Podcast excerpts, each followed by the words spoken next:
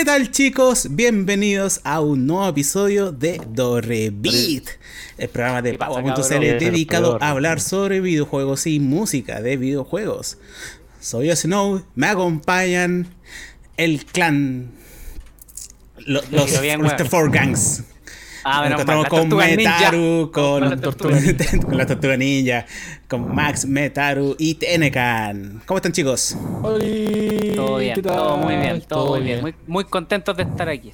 Sí. Pe- perdón por el inicio medio drástico con el otro, que no era catando juegos, se me olvidó cambiar la Era- escena. Ah, viste, te dije, Ah, ya, weón, te verdad. dije. No, no me hiciste caso, weón. Son Bueno. cosas que pasan. Sí, Sí, pasa, cosas que pasa que pasan cosa. en vivo. La, magia de cosas. estar en vivo con ustedes, chicos. Vamos Ah. a ahí, dejar reproduciendo la, la musiquita en cuestión. Sí. Sí, sí, sí, sí, sí. Oye, mientras el patito hace esa cuestión, yo quería decirles dos cosas. Una, eh, ¿cómo estáis, Metaru, weón? Yo también te quiero mucho, Max. Yo también te quiero Ay, mucho. ¡Ah! ¿Viste si este weón sabe? ¿Lo Este weón sabe, sabe para dónde voy, weón. Eso es la primera y segundo, Metaru, te quiero mucho. Listo. Ahí, le, ahí le dice.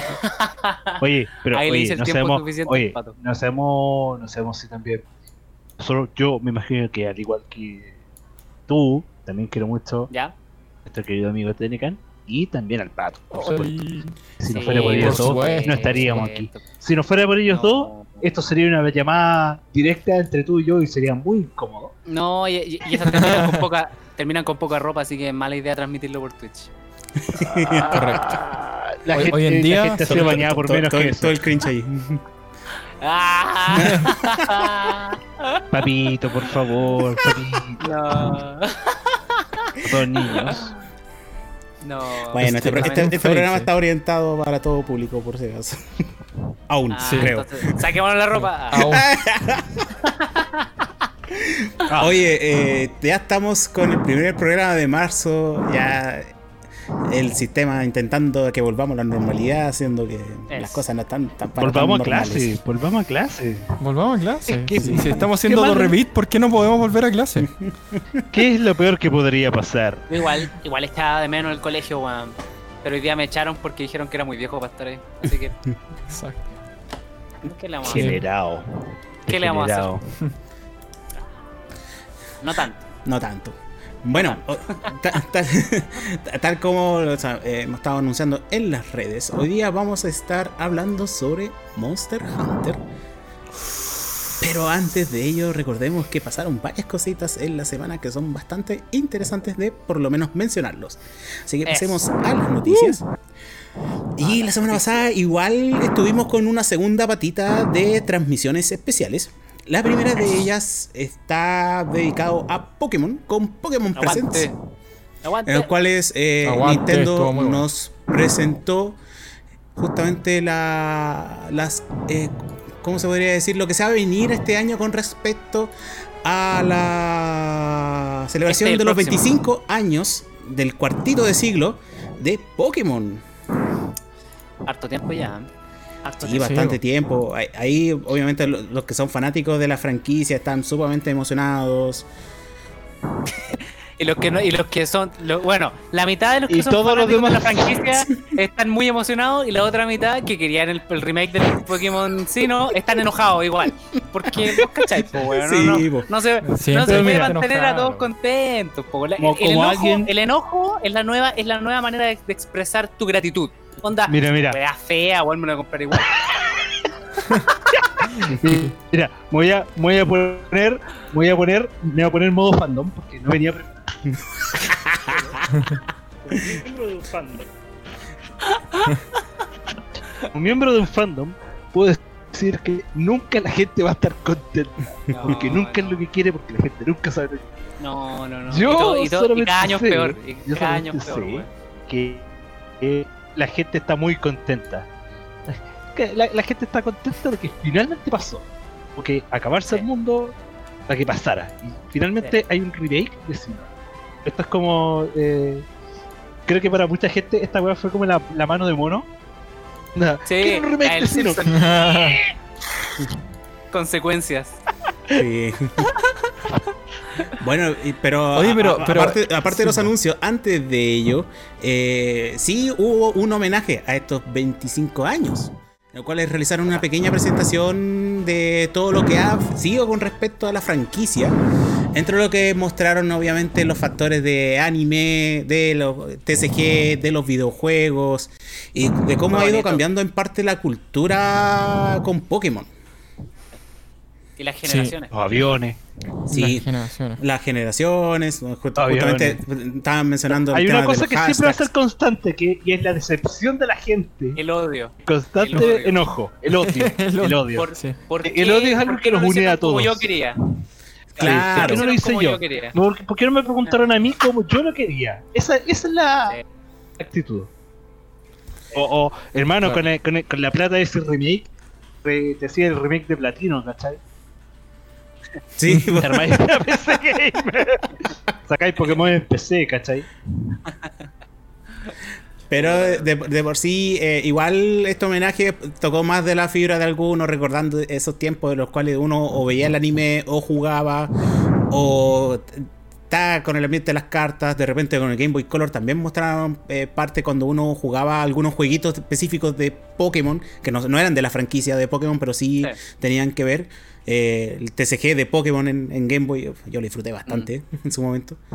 Y otras Pinball. cosas, cosas que también salieron que no eran específicamente Pokémon, sino que aprovechar la franquicia como para posicionar, posicionar con otros tipos de juegos.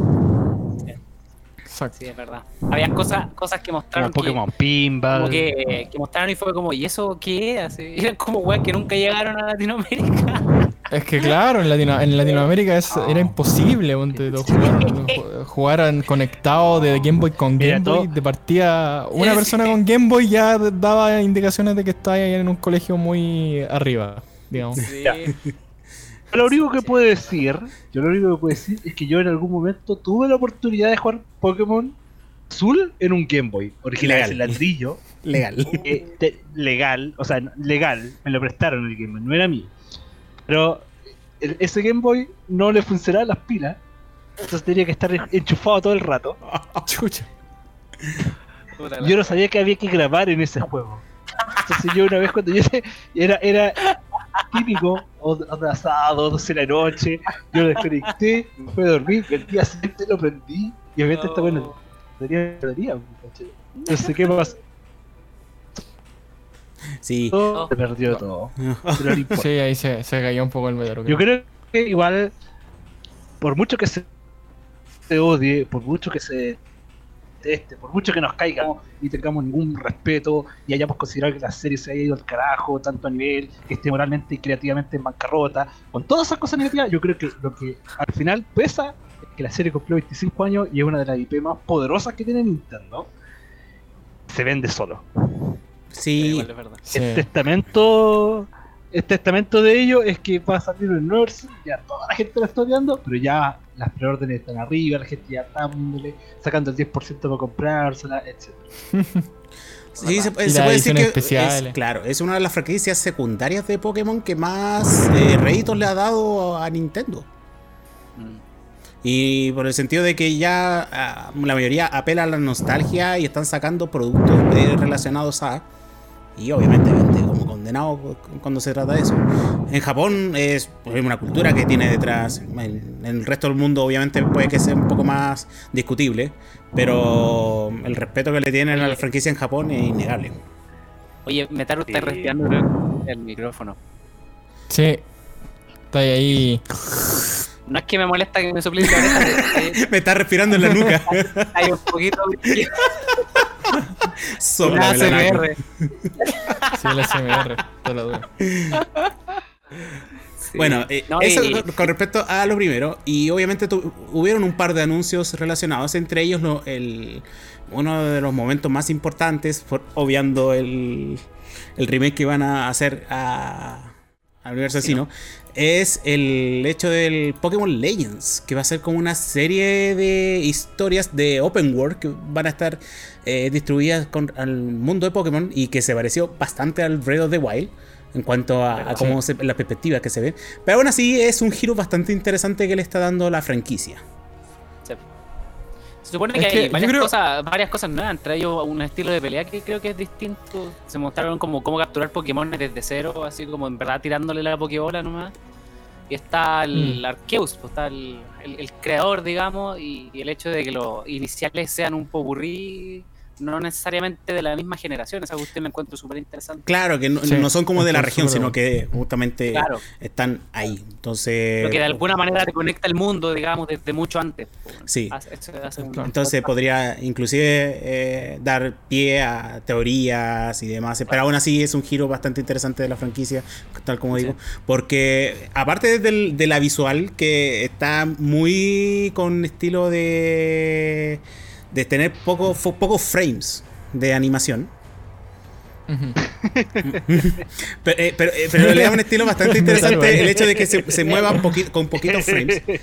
Yo tiendo a pensar que por. No, no, no porque está lento, está no porque el hardware Yo- no se lo puede. No, Pero que te- Además- pero- eh, eh, es así. Creer eso, Es pero así. después del Pokémon Espada Escudo, hermano, yo, pero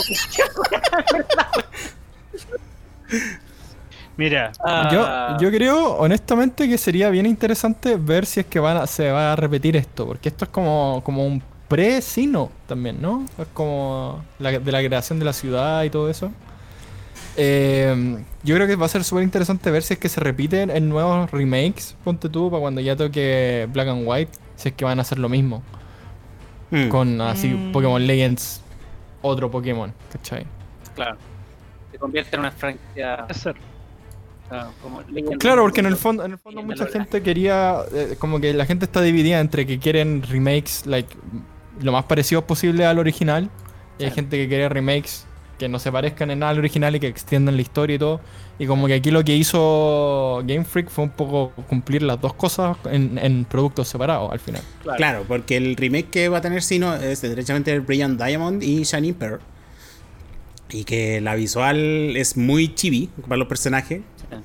En cuanto al mundo abierto y en las batallas se ven más en, perspectiva real. Entonces, como que Claro. eh, int- intenta dar dos giros. Porque aparte, a esto, esta parte del Brilliant Pearl, eh, el Shiny Pearl y el Brilliant Diamond, eh, se los pasó a, a un secundario. Va a estar desarrollando o- otro aparte de Game Freak, el- ese juego. Exacto. Sí, ahora tiene, tiene su siendo- encanto. Tiene igual su encanto. Que si nos ponemos un poco nostálgicos, siempre a la nostalgia, a- a la nostalgia por hacer. Que el- no hayan hecho el, el, el- mantenerla de la manera que todos estábamos como creyendo que iban a hacer, que era una especie de.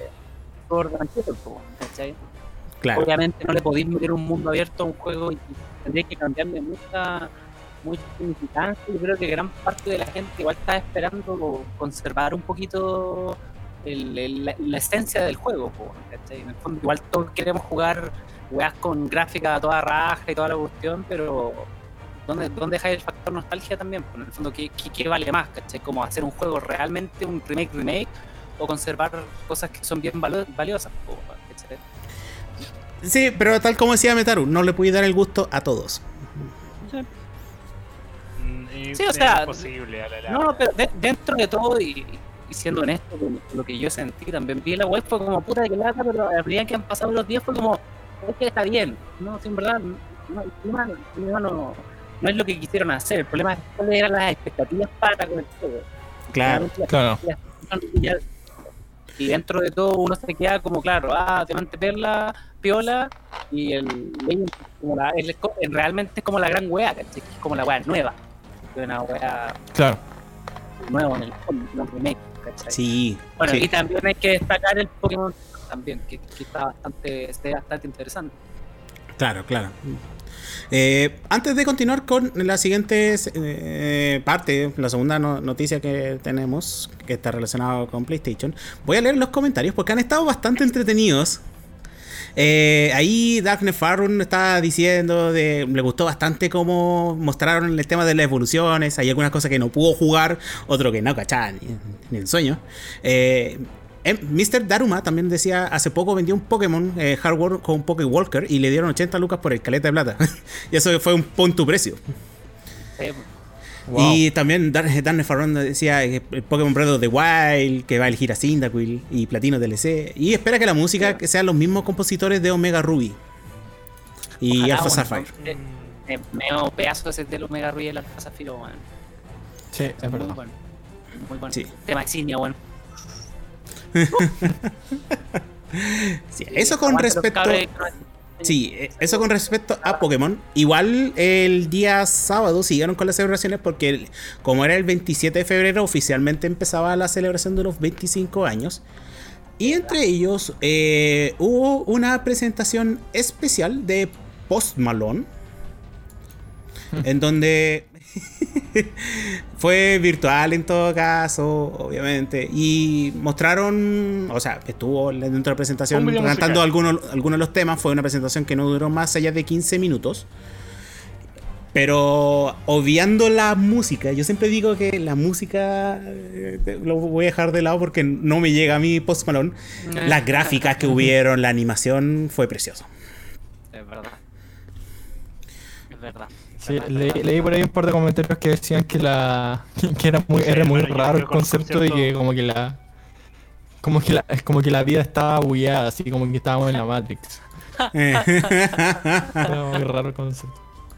sí, Sí, pero, pero igual ya, ha visto en otros tuvimos- juegos cosas parecidas. ¿eh? Esto Es estábamos que discutiendo un poco. Yo, yo creo que. Yo creo que la weá no pegaba ni por el caso. Bueno, de repente tú escuchas. Era como que hubieran puesto Bad Bunny. Cantando, weón. No sé, te quiero chantar la. ¿Cachai? Mientras está volando al lado de un, de un, eh, de un latrio, ¿cachai? Entonces era como que. eh, Ah, esta weá no. Sí, es como que no pega, ¿no?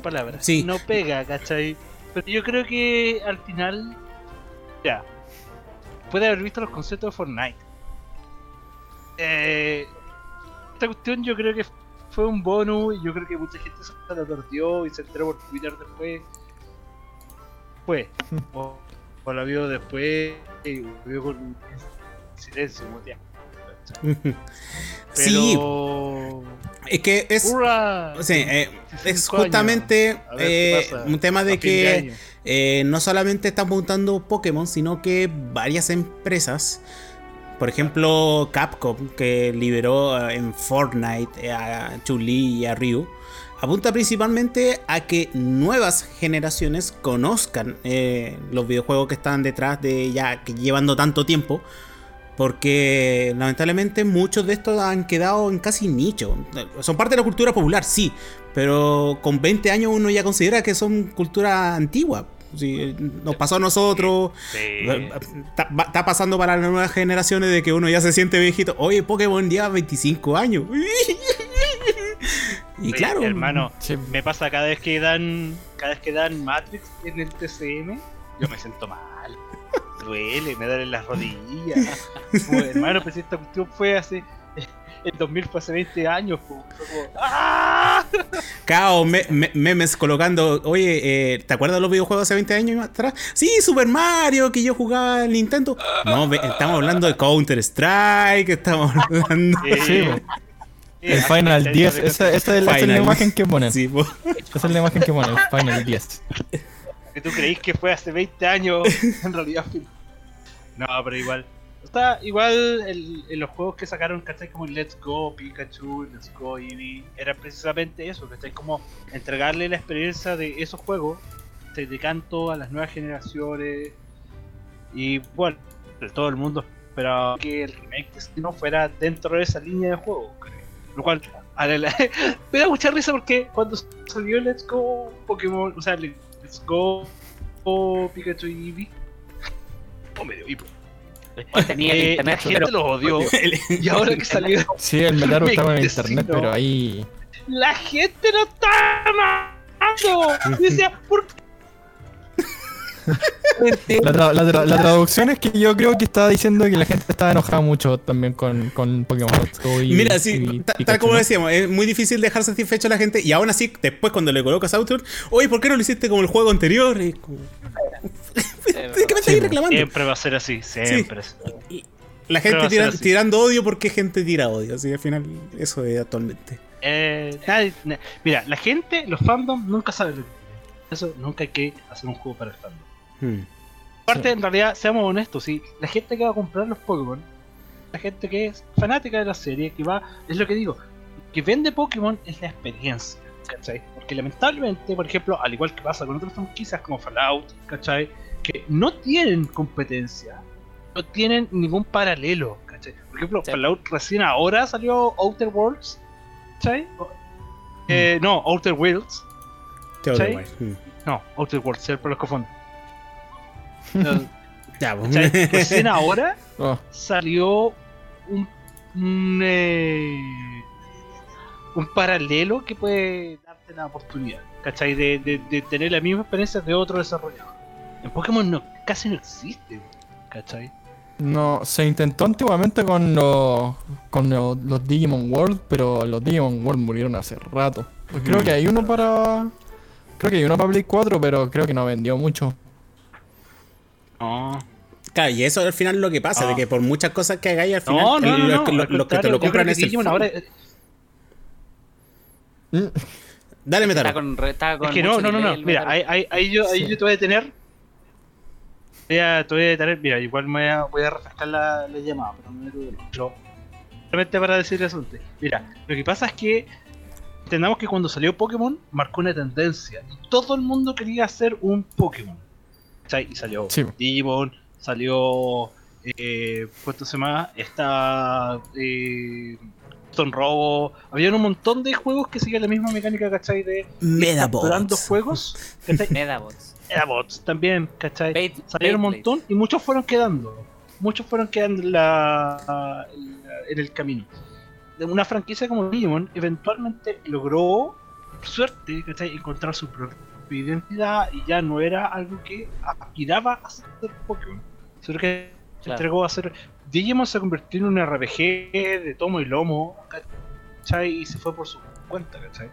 Y, el, Mm. y yo, mira, yo personalmente, yo tengo que decir que me gusta mucho más la, lo, lo que plantea Digimon, el último Digimon que salió, que de hecho está en Switch, que es el A, Hacker- al- A Hacker's Memory y el Cyber Sleuth. De hecho, está en la Switch, están los dos juegos que son muy buenos y son muy entretenidos y son una siquiera son una alternativa a Pokémon son un, un muy buen RPG ¿cachai? de Ah, por ya. sí solo ¿cachai? Mitch.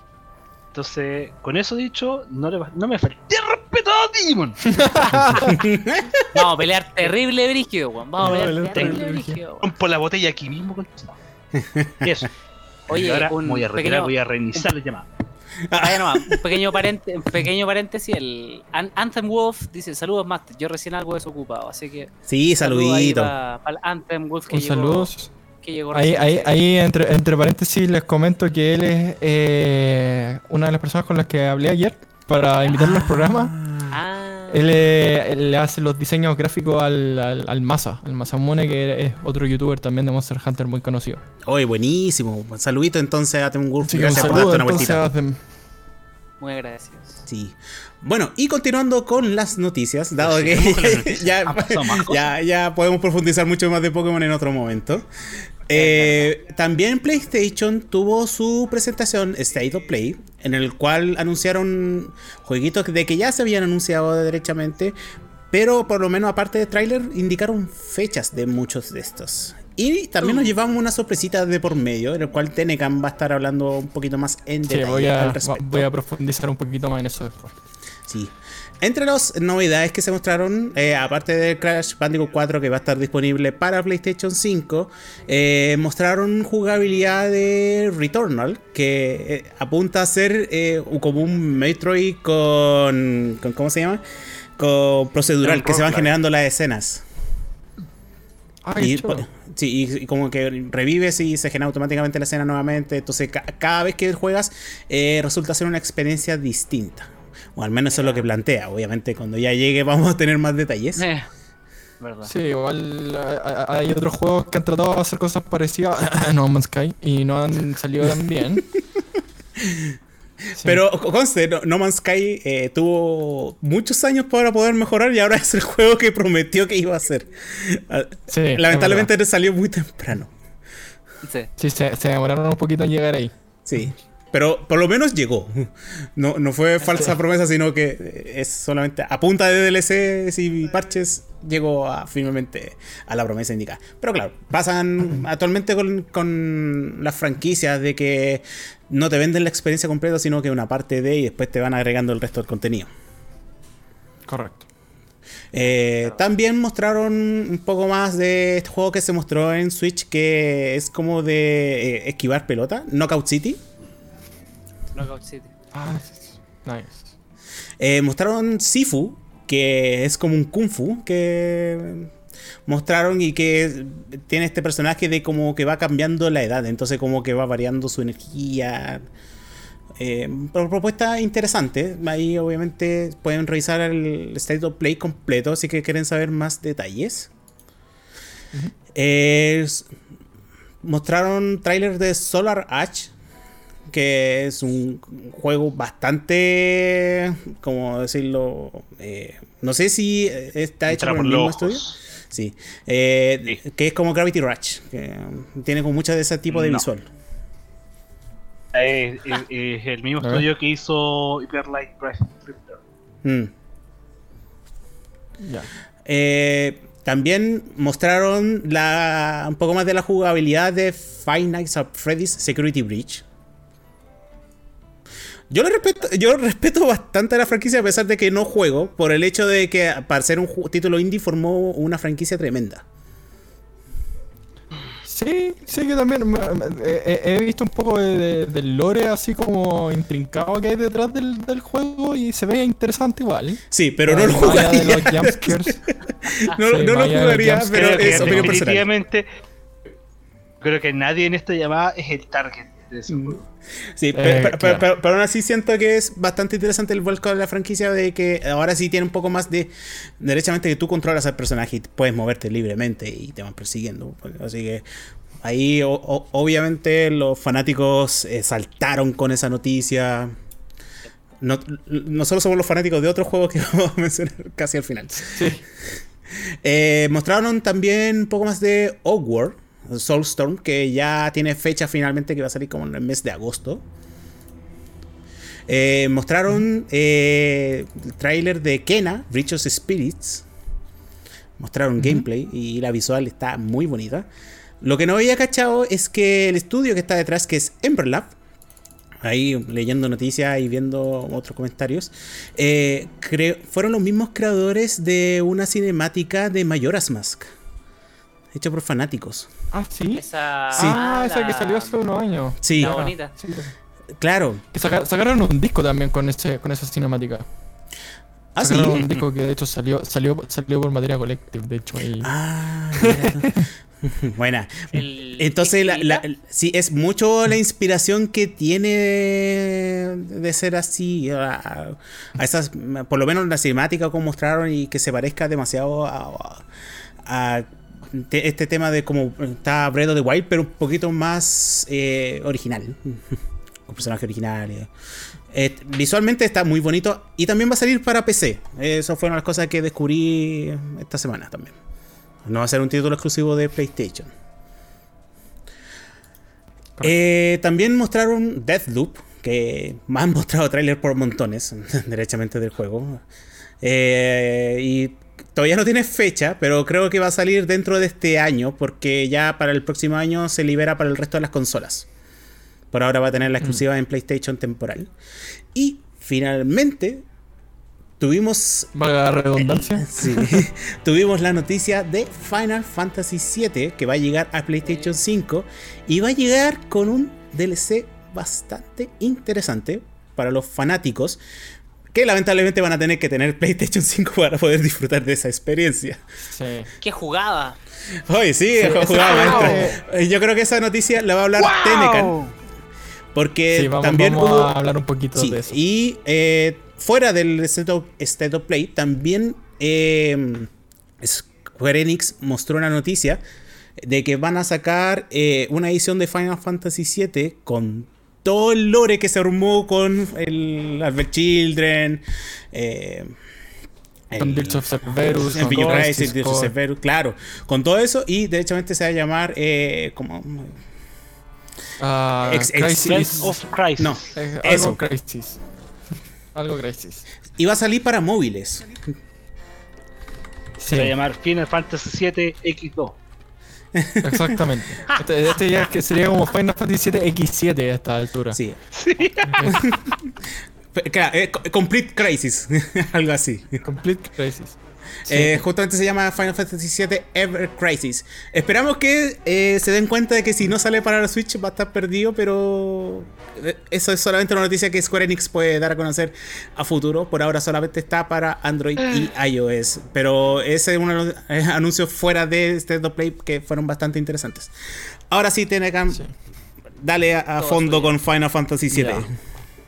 Bueno, so- te- siempre termino siendo el que habla de, de, fin- de las noticias de Final 7 y Final 7 Remake, pero bueno. Mira, usted, cuando, usted- usted es el hombre. cuando salga algo de Sonic, hablo yo, no te preocupes. Sí, pero bueno.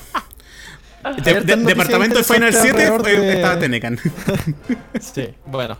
Lo interesante de esto, y que fue una movida bien, fue, fue mitad, una dick move muy mala, porque claro, el DLC nuevo que va, va a tener Final Fantasy VII Remake va a estar solamente para Play 5 por un lado, pero por el otro lado está el hecho de que si tú ya tienes una copia del Final 7 Remake para tu Play 4, lo tienes gratis en la Play 5. Eso fue una de las cosas eh, de- buenas que salieron del anuncio. De nuevo. El, Mano de mono. Segundo deseo. Sí, la, la- la verdad es que me parece, me parece buena idea. eh, porque claramente este es un juego que estaba al borde de no ser jugable en Play 4. Eh, dicen las malas lenguas que este juego, la verdad, es que se, lanzó a principios del año pasado, por ahí, ni siquiera a principios, me- mediados del año pasado, así como por abril, mayo, si no mal recuerdo. Y se dice que el, si bien lo habían anunciado el juego en 2015, en algún momento en la mitad de ese tiempo lo tuvieron que parar y tuvieron que hacerlo en dos años. Es decir, que probablemente lo empezaron a hacer como por ahí por el 2017. Entonces, teniendo eso en cuenta y teniendo el hardware en cuenta, la verdad es que es un milagro que haya salido para Play 4 y que corra en Play 4. Eh, pero lo malo es que, claro, con todo el tema de la pandemia, la verdad es que la accesibilidad de Play 5 en Latinoamérica y en otras partes del mundo en este momento está escasísima. Escasísima. Eh, re- recuerdo que se volvió, ¿verdad? El meme de, de ¿sabe cuánto cuesta una PlayStation? Un millón trescientos mil pesos. el niño poeta. Ah, El niño poeta. Niño poeta. Eh, y yo creo que todavía va a estar así por un tiempo. Eh, yo creo que van a llegar decenas y se van a ir al tiro. eh, hasta un buen tiempo más. Así que la verdad es que tener una Play 5 en- por estos lares, digamos, del tercer mundo va a ser imposible por un tiempo. Consta Así que, que esta- situación, claro, esta situación de eh, carencia de consolas, no solamente lo estamos viviendo en Chile, sino que en todo el mundo, y no es ajeno a, pl- a otro, la otra consola que es Xbox. Están sufriendo de lo mismo. Correcto. Derechamente ya no, tienen stock. Y el stock que llega, Sí. eh, lamentablemente, parte lo pueden reservar la gente que lo va a comprar la consola porque desea tenerlo. Y otra gente que lo está comprando para hacer negocios con esto, que está justamente juntando stock y que después lo pueden vender más caro. Lo de la Oye, reventa. ahí, ahí hay una, una acotación bien interesante que está haciendo el ACM en los comentarios. Es que ahora está de- va a estar gratis este mes eh, el Final Fantasy VII Remake por PS Plus. Y me comentan que no va a ser transferible a la Play 5 esta versión gratuita de PS Plus, eso sí. Ah, Mira yo creo que va a ser solamente mira para la gente. Plata, loco, los Sí. buenos bacanes. Sí, yo creo que va a ser solamente para la gente que compró su edición digital o se compró su edición física del juego. Así que, eh, por otro lado, el remake se ve, o sea, el remake, perdón, el DLC se ve muy interesante. eh, hay cosas de historia que no se, no se han visto en ninguna otra parte, no se han visto ni en el original ni en ninguno de los juegos secuelas, pre, precuelas tampoco del juego, que es eh, el Yuffie, digamos, estando en Midgar, que es la primera parte del juego, a ella es un personaje opcional que se le consigue cuando ya sales de la primera parte del juego. Así que, bueno, había mucha gente que estaba pensando en cómo lo van a hacer, cómo lo iban a hacer con los personajes opcionales, y esto ya es una primera luz bien interesante de que lo, más probable es que lo incorporen a la historia ya propiamente tal. Eh, y eso la verdad es que lo encuentro muy bacán porque la verdad es que los dos personajes opcionales del juego original, que son Vincent y Yuffie, son muy bacanes y yo creo que a la gente le gustan mucho. Así que que lo incorporen ya derechamente en la historia de forma, digamos, no opcional, me parece una buena movida. Eh, pero claro, está todo este tema de que tenéis que tener una Play 5 para poder jugar el DLC y qué sé yo, y además se mostró un personaje que está, creo que en el Dirge of Cerberus, así que mucha gente se asustó porque el Dirge of Cerberus es un pésimo juego. Eh, pero bueno, No me toques a Vincent. eh, sí. Pero bueno, ahí hay hartas cosas que, que hay que aclarar sobre el DLC todavía. Eh, creo que se anunció para mediados de este año o ya para el año que viene. Sí, no va a estar disponible para el 10 de junio del 2021. Y que yo creo que por esa fecha va a calzar eh, la misma. Es la misma fecha que se libera para Xbox y PC. Correcto, correcto. Eh, y bueno, por el otro lado tenemos el anuncio de otros dos juegos relacionados con Final Fantasy VII. Uno que es una cosa muy rara porque anunciaron un Battle Royale de Final Fantasy VII. Que es de verdad que es una cosa muy extraña. Todos Eh, quieren unirse al Battle porque- Royale. Sí, porque Battle Royale eh, apunta a otro target, diría yo, de, digamos, etario, digamos, de tipo de gamer, ¿cachai? Que yo creo que el Final Fantasy VII no le va.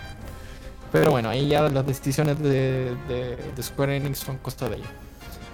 Y eh, por el otro lado se anunció un remake del Final 7, también adicional, que va a ser eh, lo que decía el Snow, que va a abarcar toda la historia.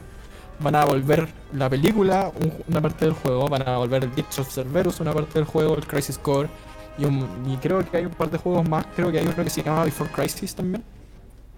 Eh, así que van a meter todo eso en un juego y va a ser como un como un remaster, entre comillas, así como lo que estábamos viendo con Sino en Pokémon, del Final 7 original. Es decir, con esa vista, con este casi con esa gráfica, pero un poco mejorada, ¿cachai? Como, como con personajes más chibi. El remake Entonces- que todos están llorando que no, que debería haber sido el remake de Final Fantasy VII, va a ser ese remake. Exactamente. Hablando, hablando de que están Así tratando de complacer a todo el mundo. Equipado de nuevo. Tercer Ah.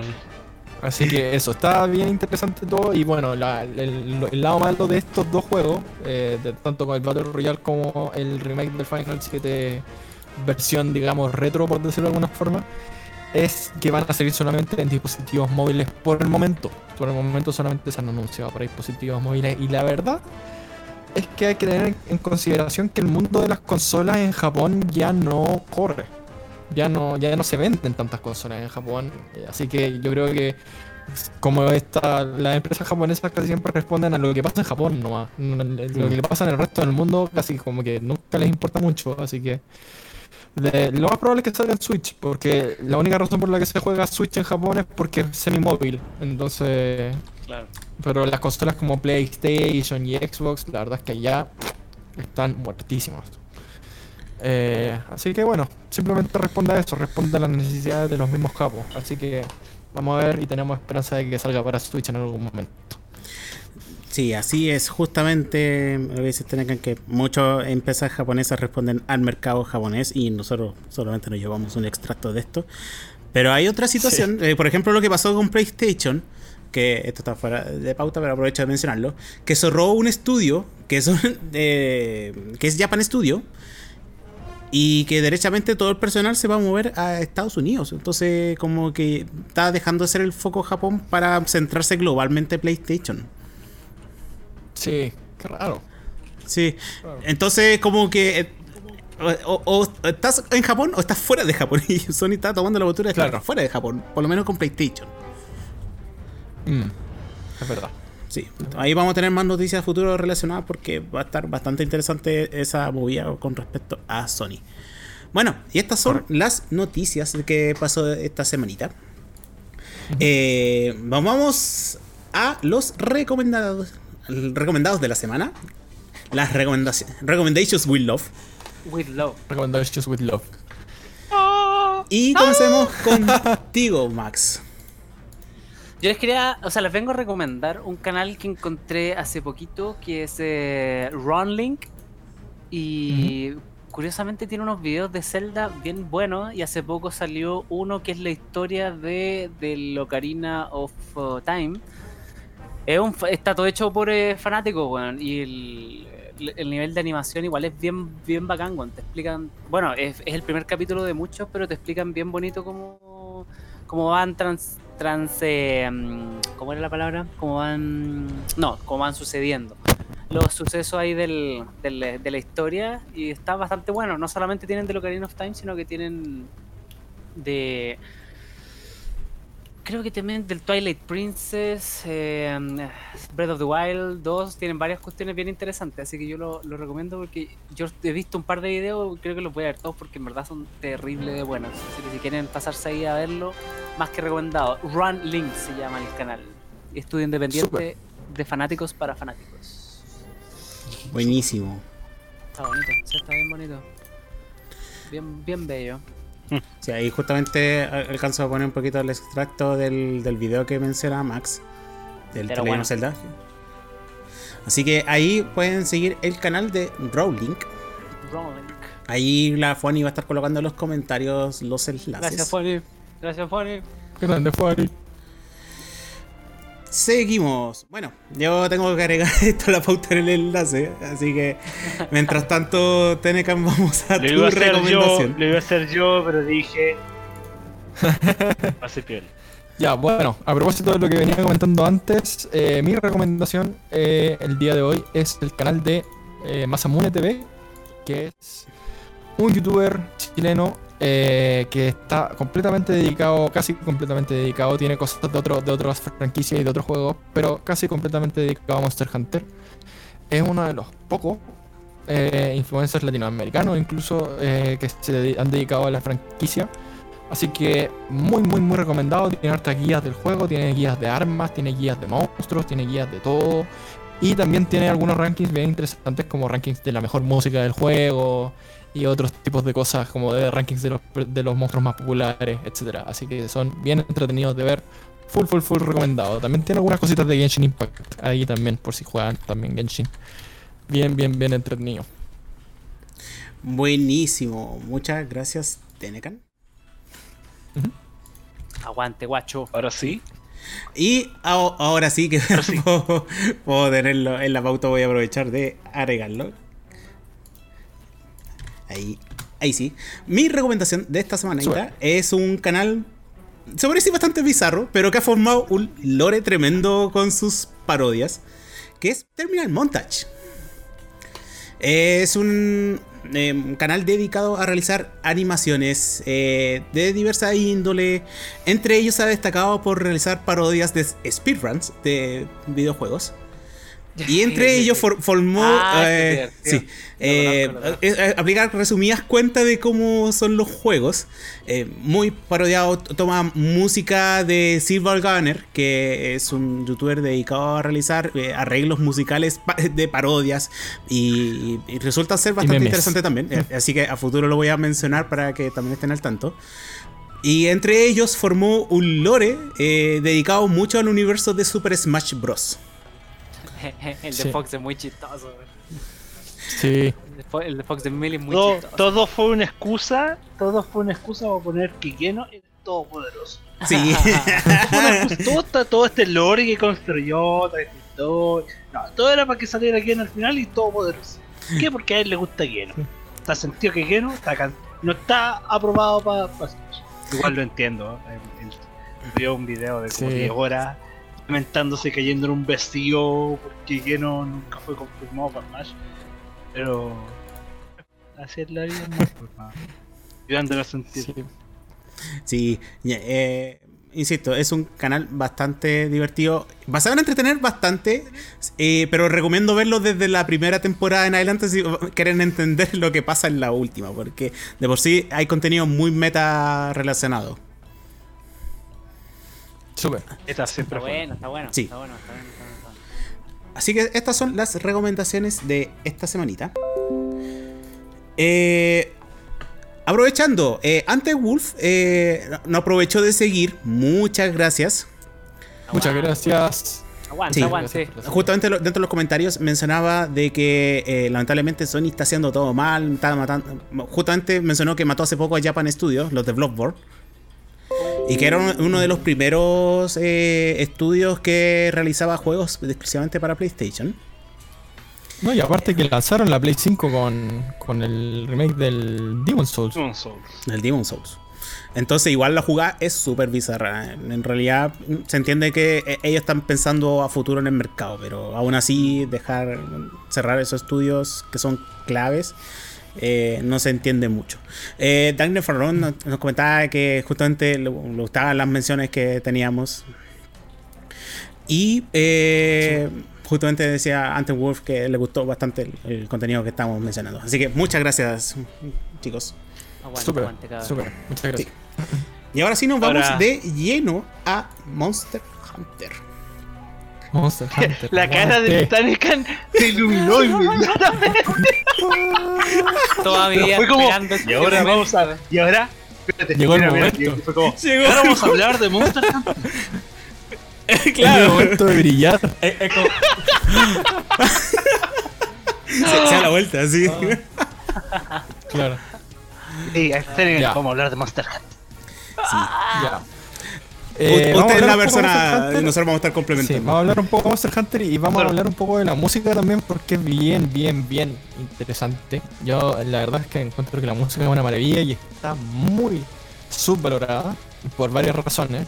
Eh, pero bueno, volvamos al tema, de, hablando de Final Fantasy VII, de que Japón precisamente es un mercado que está muy orientado al móvil y a las consolas móviles también. Entonces, esa es una de las razones por qué los juegos de Monster Hunter también son tan populares allá y se demoraron tanto en volverse populares acá, digamos. Monster Hunter es una franquicia que partió en la Play 2, pero que rápidamente se volvió hacia las consolas portátiles, digamos hacia la PSP, después transicionó hacia la 3DS, que es donde está, digamos, eh, no, diría yo el fuerte, pero yo diría- pero sí diría que son los juegos que más se popularizaron acá en Latinoamérica. Yo partí jugando el 4 Ultimate, que es precisamente de 3DS. Y después salió el Generations. Después el Generations Ultimate salió para Switch. Eh, acá, porque todavía salió eh, también para, para 3DS en Japón. Y en algún momento decidieron hacer una jugada extraña hace unos años en la que eh, hicieron un juego dedicado para el mercado, digamos, eh, occidental, ¿no? Eh, que es el Monster Hunter World y posteriormente el Monster Hunter World Iceborne, que es la expansión. Y curiosamente pasó todo lo contrario. El Monster Hunter World se, se volvió furor en esta parte del mundo.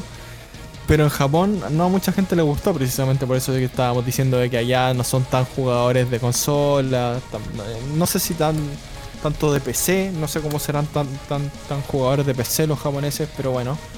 Eh, así que en ese sentido es una vuelta, digamos, a la, a la tradición de que los juegos sean portátiles. Este nuevo, eh, este, este nueva entrega que se anunció, que es el Monster Hunter Rise, que va a salir este mes, si no me equivoco.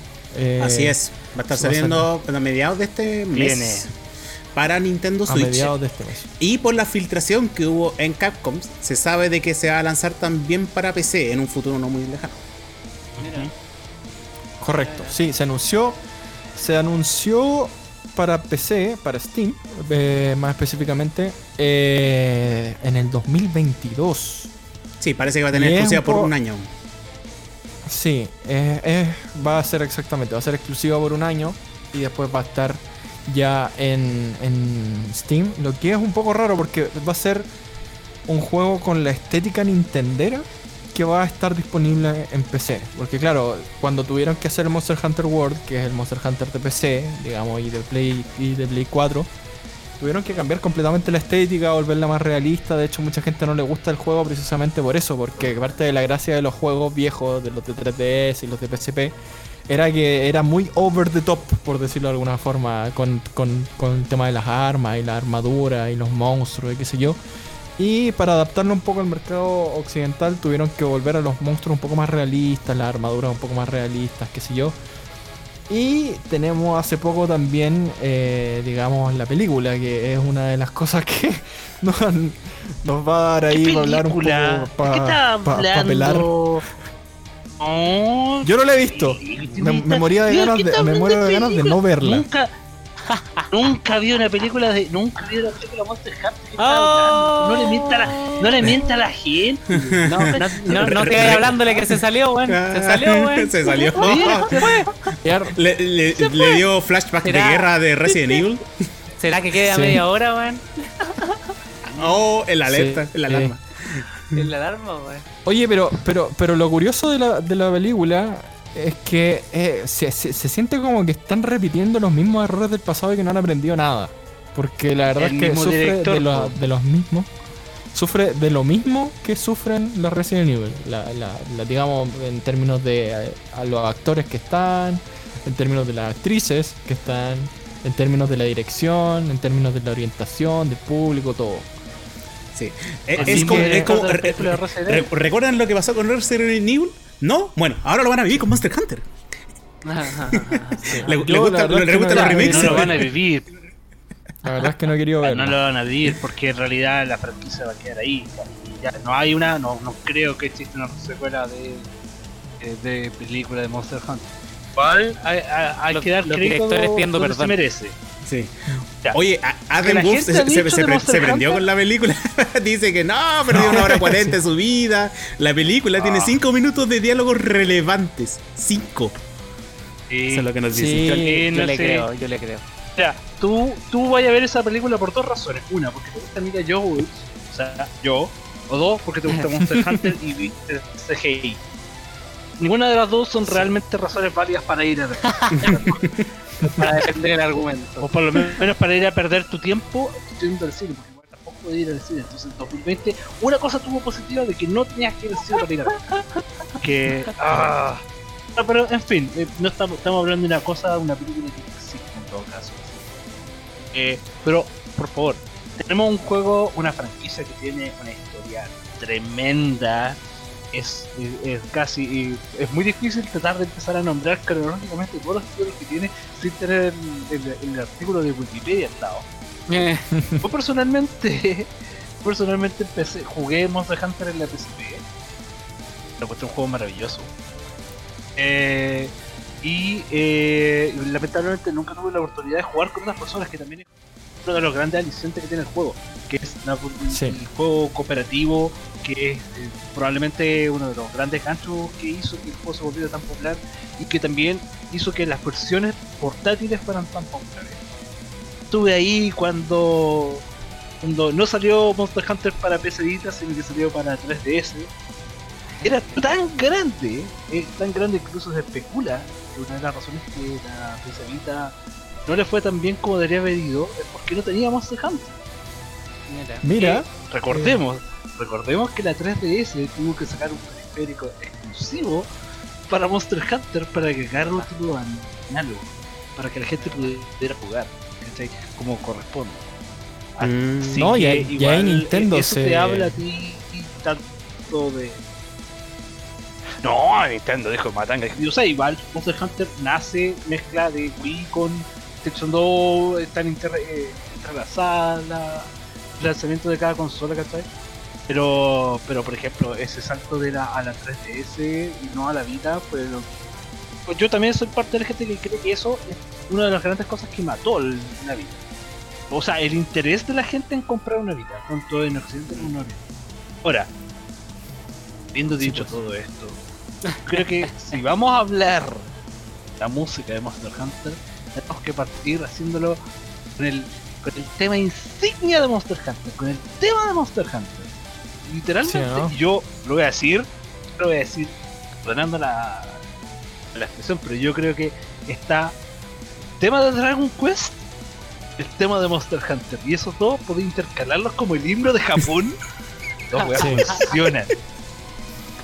Y el, y el preludio del Final ver. 7. O sea, el preludio del- de los Final en general. Eh, No, eso fue ahí nomás, ¿cachai? Pero, loco, tú, Ch- Chile-Japón 2021 suena el tema de Monster Hunter y la gente lo compra que Sí. es el himno de Japón. eh, ahí justamente Sí, Atem Wolf nos es- dice eh, Proof of a Hero. Proof of a Hero. Es-. Es, es un. Yo creo que es, es uno de los, es uno de esos temas, por ejemplo, el único tema que se me viene a la mente que tiene ese tipo de energía es quizás que era los videojuegos. Yo creo que, por ejemplo, es el tema de Avengers. Y- Que y- sin y- contexto, que sin contexto te dé una sensación ni siquiera como de épica, sino de real aventura. Onda que tú ponías esa cuestión de despertador y tú desperté el día diciendo, hoy día voy a traer para la casa. Sí, es verdad. Pero, bueno, yo creo que yo, creo- yo creo que la, la música eh, es un tópico bien interesante dentro de la franquicia porque como hemos hablado de otros desarrolladores, eh, digamos, en el programa. Capcom siempre ha tenido eh, varios grupos de compositores asignados a cada juego. Es decir, nunca ha sido un compositor asignado designado o icónico de la franquicia, sino que han sido varios los que han pasado por la franquicia a lo largo de los años. Y eso, eh, la verdad es que data de que tienen una muy buena dirección eh, en Capcom de audio y de música. Porque a pesar de que han sido hartos compositores, el juego tiene una identidad bien musical, bien establecida. Eh, yo sé que de repente no se, no, no- en el grupo no, no- se ha escuchado tanta música del juego, pero eh, la verdad es que la epicidad es un factor común y la verdad es que la adaptabilidad estos últimos años también ha sido también un factor común bien interesante porque como sabrán el juego consta en que tú vas cazando monstruos, ¿cierto? Y entonces el tema se va adaptando a lo que está pasando en la casa. Por ejemplo, cuando tú estás eh, explorando el mapa, hay una música que por, que por lo general es genérica del mapa, ¿no? Claro. Eh, cuando tú encuentras al enemigo, empieza a sonar el tema del enemigo.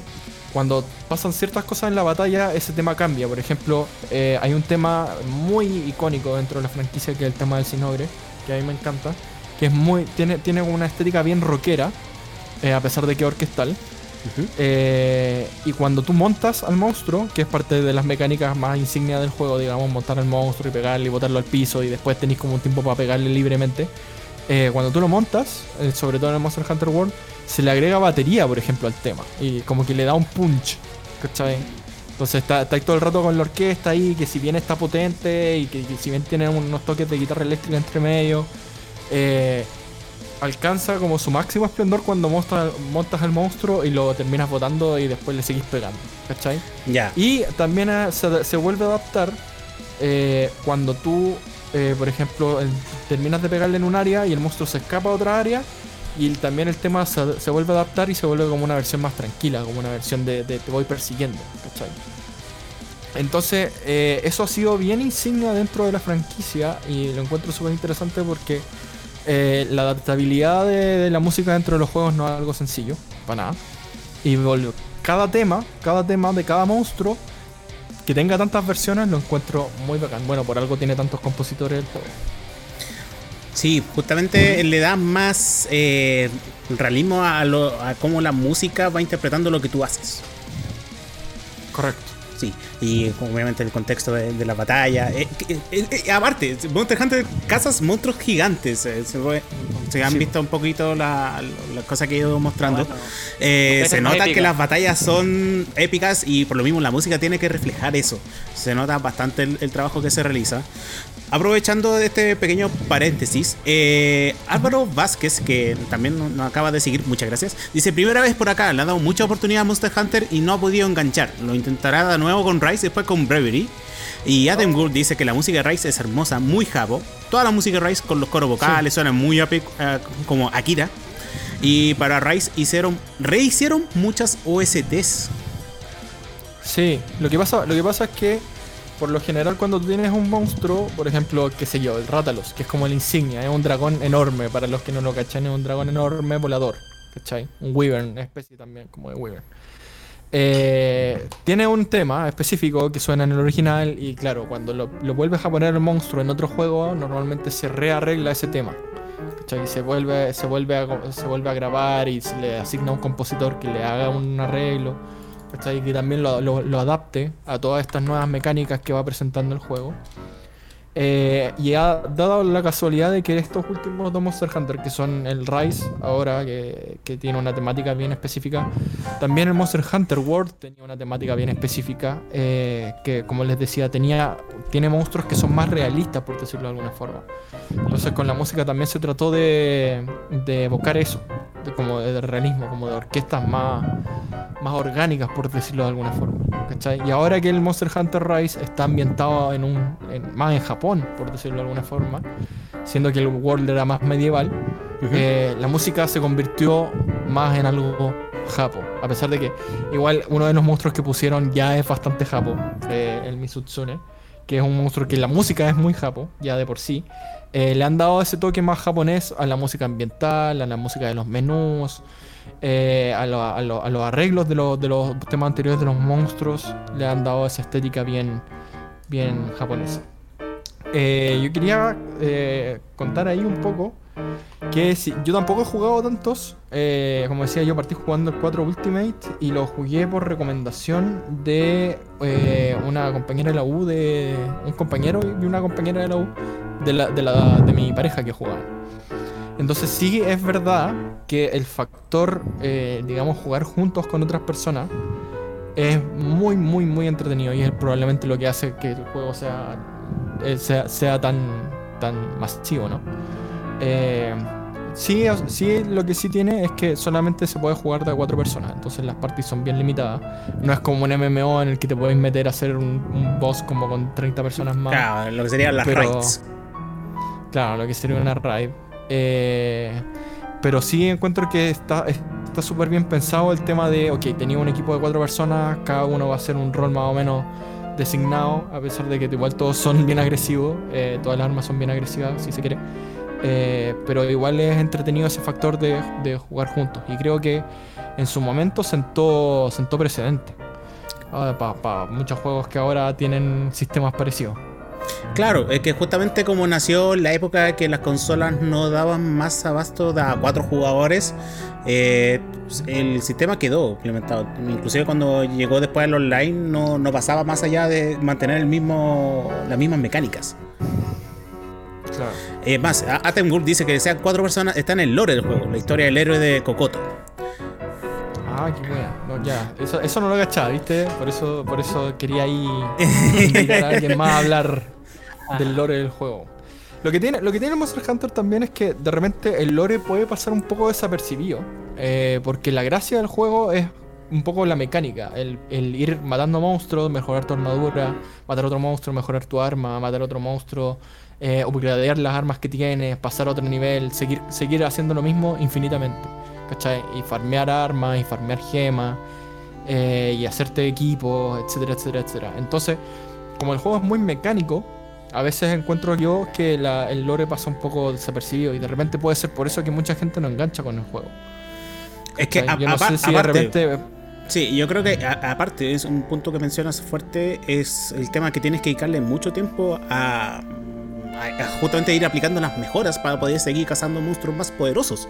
Entonces es Claro. mu- mucha la dedicación que tienes que tenerle a, a tu personaje para poder mantenerlo. Y si no tienes una party fija, es muy difícil que el juego te mantenga el interés. Claro. O sea, sí. Eh. Es que igual entendamos que.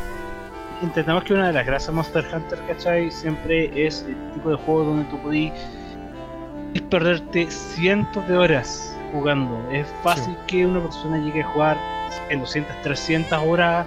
Por ejemplo, yo, sinceramente, yo creo que mucha gente se va a comprar el que viene ahora, el Rise Switch, sabiendo de que es el juego que van a jugar por los próximos 3 meses. ¿Cachai? Sobre Claro. todo si, sigue, si Capcom sigue la misma ruta de contenido que tiene ahora eh, el World, que son ya cuántos años de contenido. Sí. Sí, mira, también mi- tenía sí, la suerte de que tenía un Dale, Metaro, porque de ahí voy a mencionar un paréntesis que no mencionó Ah, no. Atom Wolf. Eh, no, no, es que el- el- al final del día, ¿cachai? Es como es un juego que tú podías invertir. Es como, no sé, comprarte Animal Crossing si Animal Crossing se trata de ir a cazar a tus vecinos. ¿cachai? Horas Claro. y horas y horas y horas.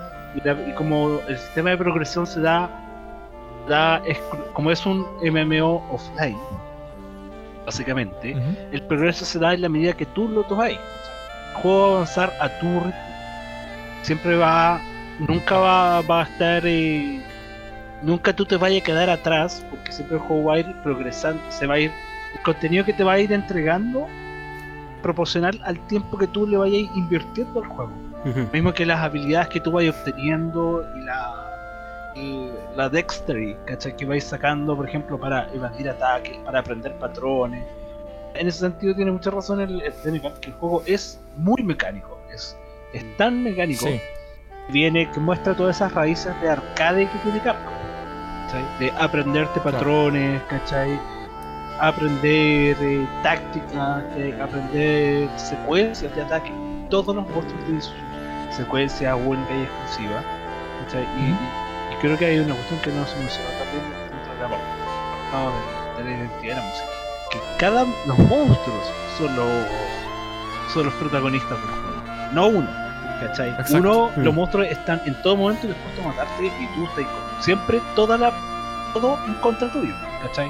Por eso el, el tema principal Proof of a Hero tú lo terminas escuchando 50 veces y nunca te aburre, ¿cachai? Porque cada enfrentamiento que tú tenés contra cada uno de estos monstruos, que eventualmente también van subiendo de. va- se vuelven más agresivos o más rudos. Ahora en World eh, y en los últimos juegos tenés que estar de más de uno al mismo tiempo, ¿cachai? Eh, siempre se siente. eh, lo- siempre se siente fresco por lo mismo. Que es un logro, ¿cachai? Es un logro llegar al final. Y puchas, entendiendo que sigue como toda esa filosofía de ponte bueno o, Mm. o, o- o chao para la casa, ¿cachai? Eh, si no aprendí, si no mejoráis el juego, el juego va a se volver insoportable y no lo voy a poder, no voy a poder seguir, ¿cachai? Claro. El juego te recompensa, recompensa por ponerte bueno, por, por tener reflejo, por tener de- destreza. No te pasa lo mismo que pasa con juegos como por ejemplo con Bloodborne, eh, con juegos como God of War, ¿cachai? Juegos como eh, Bayonetta, donde el combate es, es 50% pegar en el momento correcto y 50% estar esquivando. Sí. Sí. Oye, y me gustaría hacer un paréntesis ahí también, eh, porque el Monster Hunter es parte de eso, de esa generación de juegos que yo creo que, que, mataron un poco los RPGs por turno también. Eh, porque estamos hablando de la generación del Play 2, que hay juegos como Shadow of the Colossus, que hay juegos como el Monster Hunter, que después, después ya un poco más adelante empezaron a salir los de Play 3 con el Demon Souls, el Dark Souls.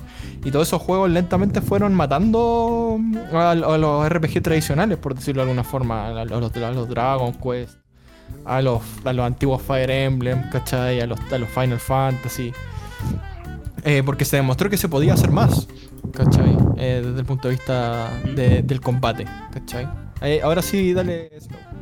Sí, eh, voy a leer un poquito los comentarios. Aten Wolf dice justamente que la temática que, que está basada en Rise son los yokai, los demonios clásicos japoneses. Eh, con respecto a que sean cuatro personas eh, relacionadas por el tema del lore, dice que en una misión de cinco personas, un monobloss mató a la esposa del líder de Kokoto. Desde ese día es considerado mala suerte ir en un equipo mayor que cuatro, y por eso se mantiene así. Y dice que en War lleva como 2000 horas jugadas. Hay Sí. armas increíblemente técnicas, muy difíciles de usar. Eh, entonces, por lo mismo, es dedicarle al juego, eh, aprender del juego. Y Sumergirte ojalá el plantear lo que tú aprendes dentro del juego. Sí. No hay- no hay post-juego, cómo po. se. No. O sea. O sea. Hay post-juego porque la- el juego es está ahí aquí para quedarte. Claro. Es que, claro, lo que pasa es que cuando ya desbloqueas a todos los monstruos, ya te queda matar a los mismos monstruos o en versiones más difíciles de los mismos monstruos. O los monstruos en equipos con otros monstruos, ¿cachai? Como esa es un poco la gracia. Eh, ¿Qué iba a decir? Ah, que me gustaba mucho también el hecho de que hubieran tantas variedades de monstruos. Porque hay muchos monstruos, eh, como decíamos ahora, que están basados en la mitología japonesa y otros que están basados en otras mitologías, que están basados en animales, que están basados... Hay, hay, hay monstruos que están basados en cosas. Y eso es muy entretenido porque hay, un, hay uno que se llama Baselgeuse, que es del, del último del World. Que el, el loco está, está basado, es un dragón que está basado en un avión de guerra. ¿Cachai? Entonces la cochina llega y te bombardea. Y es, es casi como que estuviera ahí en el medio de una, de una guerra mundial, ¿cachai? Entonces, claro, me, me gusta mucho lo creativos que son con los, con, lo- con los monstruos. Y bueno, los temas también reflejan la personalidad de cada uno de los monstruos, pues como lo que decía el Metaru. Al final los monstruos son los, son los protagonistas del juego. Sí, ahí justamente puse un videito donde se pueden ver la escala de los monstruos en diferentes juegos. Oh, que hagan, que entrete. Sí, qué ahí va a estar. Ahí lo voy a dejar por mientras. Atengus dice que lo bueno es que Bueno. hay 14 armas. Entonces, si te aburres, aprendes a ocupar un arma nueva. Claro, al final, al final tu arma es casi como tu. es casi como, como tu, tu job. No, sa- no sé cómo decirle al job en español. Como tu, tu, tu O clase. oficio, especialización. Es especialización, Tu clase. clase. Entonces, claro, si te, te aburrís de una clase, no es como no es como en algunos juegos que tenéis que hacerte otro personaje y subirlo de nivel y elegir de nuevo la clase. Aquí simplemente cambiáis de arma y si queréis, con los restos que tenéis guardados de los monstruos, te hacía un arma distinta y chao, y la vais a probar y, seguís por ese camino. ¿cachai? Entonces, eso, eso es una de las cosas que lo hacen tan entretenido y tan dinámico el juego, que el hecho de que podéis estar todo el rato tan, cambiando tanto de, de personaje. Sí. Buenísimo. Oye, eh, no, ah, creo que el Metaru no me ha escuchado Proof of a Hero, ¿o no? ¿O lo han escuchado ustedes Oh, también? sí, yo lo he muchas escuchado. veces, yo siempre ganaba. Pero so- solo confundirme justamente con, con Dragon Quest. Entonces, como que de repente tengo desasociado el, el audio. Un dato, un dato muy, muy Eh, hay interesante ahí es que eh, el, el Proof of a Hero se suele usar mezclado con los temas de los jefes finales de los juegos. Por ejemplo, qué sé yo, en el, en el, en el World se mezcla con el, con el Fatalis, que es el último mono que sacaron así del, del World Iceborne. Cuando lo matáis, te- tiene un rato que es la música de- de- del personaje, del monstruo, pro- probablemente tal, pero siempre le meten de alguna forma Proof of a Hero a la pelea. Y eso es muy bacán. De hecho, creo que en el, eh, en el Generations eh, o en el Double Cross, que el, que el mismo, el Generations Ultimate y el Double Cross es lo mismo. Son nombre japonés y nombre, nombre occidental, digamos. Eh, el último personaje que es como un, es como un bicho mecha. También tiene, tiene como cuatro fases y en una de las fases es Proof of a Hero. Y es- suena bacán. Es como que cuando, cuando estoy en la pelea y ya eh, es como. Llegó el momento, el está sonando la canción. Es como que no. Claro, no, no, no puedo parar ahora, ¿cachai? Así como, oh, me estoy por rendir, suena Proof of a Hero y es como que no podéis parar. Claro. Eh, Atenwolf dice que el Stars Upon Pulse Backs es como el, el único tema que le hace peso al Proof of, Proof of Hero. Y que Proof of Hero Sí. suena al activar el Dragonator generalmente el Atalca. Sí, lo que pasa, lo que pasa con el Dragonator es que hay algunas mecánicas del juego que son como de ambiente. Entonces en el Dragonator es una cuestión, es como un taladro que activáis y si el mono está en el camino del taladro le hacéis daño. ¿cachai? Mm. Eh, es bien entretenido. Hay alguna, hay algunas, algunas partes en las que podéis tirar como bombitas de, de un lanzador que tenía en la mano y caen piedras, ¿cachai? Y podéis botar el monstruo. Es como que el juego te entrega, te trata todo el rato de entregar herramientas para que eh, derrotes al monstruo de formas distintas. Oye, ahí quería hacer una, una, una mención a, a una de las compositoras que yo conozco de, de- del Monster Hunter que se llama Yugo Komiyama. La, la loca la sigo en Twitter y es muy, muy entretenida. Y también es choro ver, porque en, entre el equipo de, sonido de Capcom y en el equipo de sonido de Square Enix, normalmente se, se van cambiando roles muchas veces. Y se van prestando para proyectos y qué sé yo. Entonces, también ha hecho música, por ejemplo, para el Final Fantasy Record Keeper. Eh, que en el Record Keeper es básicamente es casi como una recopilación de todos los Final Fantasy. Entonces, claro, hay arreglos de sin fin de los temas de Nobuo Ematsu hechos por otros compositores y entre esos está ella también, que es muy bacán. Buenísimo, buenísimo. Creo que, creo que habían algunos compositores del Fire Emblem metidos ahí también. ¿O no? No sé, Ahí no, no, sé. acuerdo. Eh, ahí me pillaste. Alguien dijo Fire Emblem. Ahí me pillaste. Sí. Sí, ahí eso. justamente el, Muy recomendado el juego ahí, Hay parte, hay parte del, del- de lo que hemos hablado anteriormente con otras compañías, es que Capcom tiene su propio equipo sonido que se llama Capcom Sound Team. Entonces se van rotando entre los diversos juegos que van participando.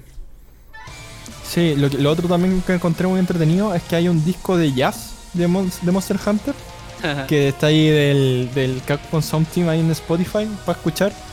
Y una de las arregladoras que hizo ese disco terminó después haciendo la banda sonora del Mega Man 11. Así que, Oh, claro, es como. Es lo que veníamos hablando con el. No me acuerdo con qué compositor estábamos hablando el otro día, pero que el loco, no sé, pues hacía los himnos del pez y en algún momento le dieron. Nishiki, que creo que era, ah, ¿no? ni Yes. chiqui. Sí, Mm. sí. Sí, o que hacía la banda sonora de, de, qué sé yo, de los países, los himnos de los países y después, claro, te llega tu oportunidad en algún juego y, y la tenés que hacer. Claro, eh, justamente cuando estuvimos hablando sobre Autopath Traveler. Sí. Eh, Adam dice que podrías hablar de La Diva, la cantante clásica de la saga Monster Hunter. Hay una colaboración de Ahí Fire no Emblem en justamente Monster Hunter Genu.